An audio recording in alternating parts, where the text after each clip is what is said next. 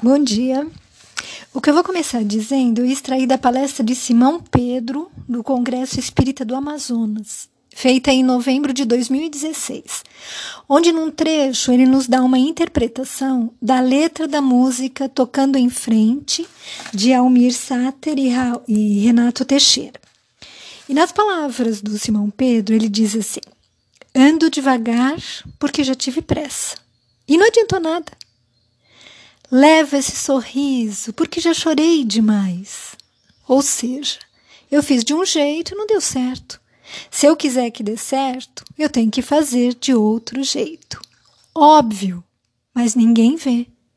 Chico Xavier dizia: se queres atingir um resultado que nunca atingistes, faças o que nunca foi feito.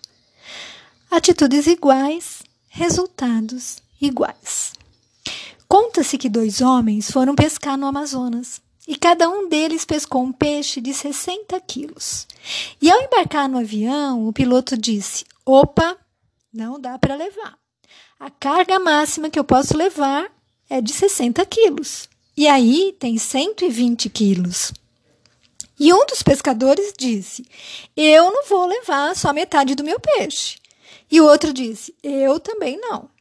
E aí um deles se lembrou e disse o seguinte: Compadre, o ano passado nós viemos pescar no mesmo lugar, num avião igualzinho a esse seu. E pescamos dois peixes iguais a esses e levamos. Bom, o piloto olhou e concluiu: dois peixes iguais a esses. Pescaram no ano passado e levaram? Bom, então, então entrem. Bom, tão logo o avião levanta voo, ele cai. E aí, um dos pescadores consegue lá sair do meio dos escombros, se levanta e diz: Compadre, você está vendo que nós caímos no mesmo lugar do ano passado? E aí? Bom, Simão Pedro analisa a letra toda da música, tá? E eu recomendo essa palestra dele, que está disponível lá no YouTube.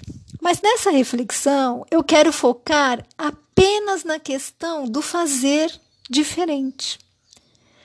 Porque foi o que eu abordei nos últimos áudios nossos aqui, né? Ou seja, nada vai mudar em nossa vida se não tentarmos mudar os comportamentos, sentimentos, atitudes que temos repetido dia após dia. E ao refletir sobre o que há de errado nelas, conseguir olhar de forma diferente para tudo e para todos, nos motivando assim a encontrar os caminhos que provoquem essa revolução interior que vai se refletir na nossa vida exterior e que tanto precisamos para viver melhor. Vocês conhecem a história que eu que eu vou falar agora, que eu acho até que eu já contei algum áudio, mas serve direitinho para nos mostrar que uma simples mudança de estratégia, de forma de interpretar ou conduzir algo, oferece um resultado bastante positivo. O autor desconhecido nos diz: Conta-se que havia um cego sentado numa calçada em Paris, com um boné a seus pés e um pedaço de madeira com o seguinte pedido escrito com giz branco: Por favor, ajude-me, sou cego. Um publicitário da área de criação passou por ali, parou e viu umas poucas moedas no boné. Sem pedir licença, pegou o cartaz, virou, pegou o giz e escreveu outro anúncio. Voltou a colocar o pedaço de madeira no mesmo lugar e foi embora. À tarde, o publicitário passou por ali e notou que o boné do, do ceguinho estava cheio de notas e moedas. E o pedinte reconheceu as pisadas do publicitário e perguntou se havia sido ele quem havia mudado seu cartaz. Sobretudo querendo saber o que, que ele havia escrito ali. E o publicitário respondeu: Nada que não esteja de acordo com o seu anúncio, mas com outras palavras sorriu e continuou seu caminho.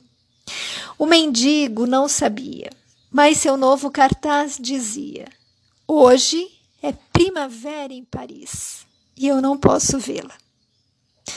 Meus amigos, vocês percebem a diferença de apelo do por favor ajude-me, sou cego, para Hoje é primavera em Paris e eu não posso vê-la. É isso que está acontecendo com a nossa vida. Nós estamos com o cartaz errado. E só cabe a cada um descobrir a maneira de virar para o outro lado e reescrever a nossa mensagem. E eu acredito que um de nossos defeitos mais fácil de mudar seja o julgamento. Sim, aquele que rapidamente fazemos do outro. Seja do familiar, do amigo, do estranho. Sempre somos rígidos e rápidos no condenar, no divulgar o erro do semelhante. E isso muitas vezes nos causa remorso e tristeza, ao descobrirmos as verdadeiras causas que levaram a pessoa a agir daquela maneira, ou os danos que podemos ter causado a eles com a emissão da nossa ácida opinião, ou ainda a descoberta de que havíamos nos equivocado por não ter antes buscado a verdade dos fatos. E Jesus, quando precisou decidir o futuro da mulher adúltera, se deveria ser apedrejada até a morte ou não, como era costume, né, na lei de Moisés, ele coloca que se houvesse alguém sem pecado, que atirasse a primeira pedra. Então nunca deveríamos esquecer dessa grande lição, pois somos todos imperfeitos e muitas vezes nossos erros são bem mais significativos do que os daqueles que julgamos. Se levarmos essa advertência de Jesus como um de nossos lemas, nossas relações se transformariam e muito, com toda certeza. Talvez vocês pensem, mas como isso fará a minha vida melhor? Percebam que se nos esforçarmos para mudar a nossa atitude frente a isso, os resultados serão surpreendentes, pois não iremos nos indispor com o outro, não faremos fofoca, intriga, não teremos pelo que nos recriminar e ainda poderemos auxiliar oferecendo a nossa amizade, mostrando com amor outros caminhos.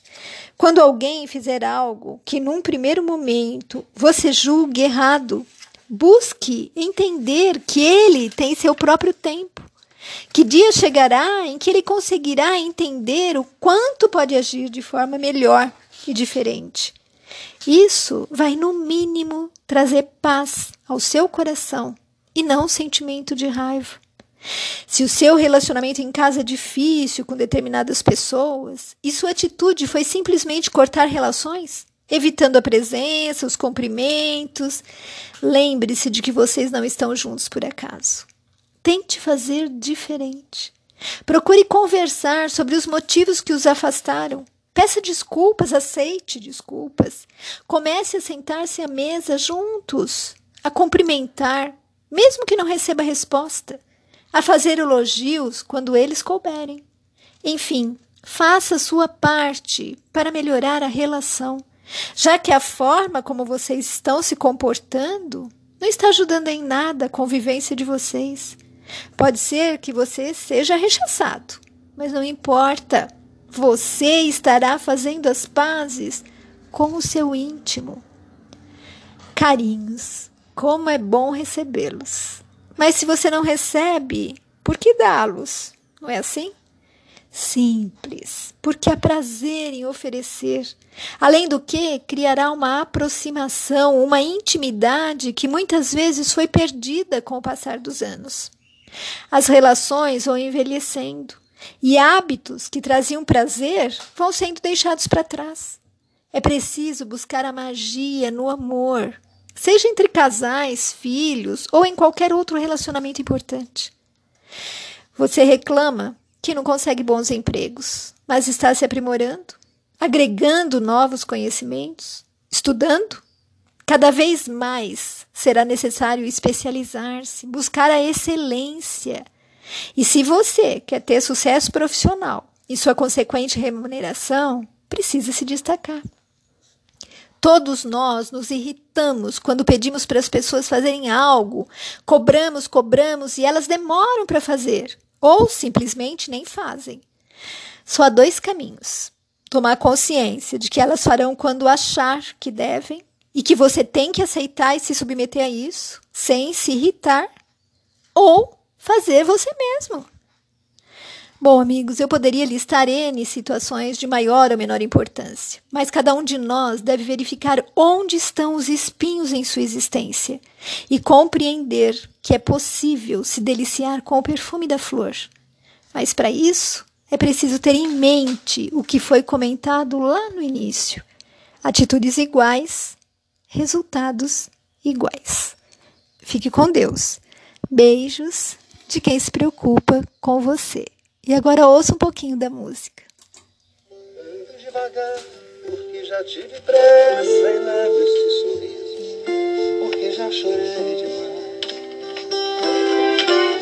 Hoje me sinto mais forte, mais feliz, quem sabe, só levo a certeza de que muito pouco sei.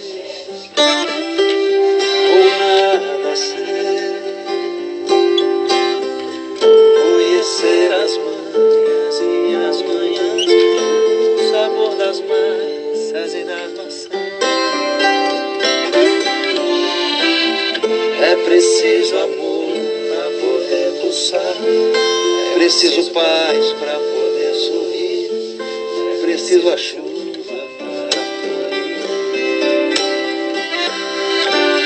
Penso que cumprir a vida seja simplesmente compreender a marcha, ir tocando em frente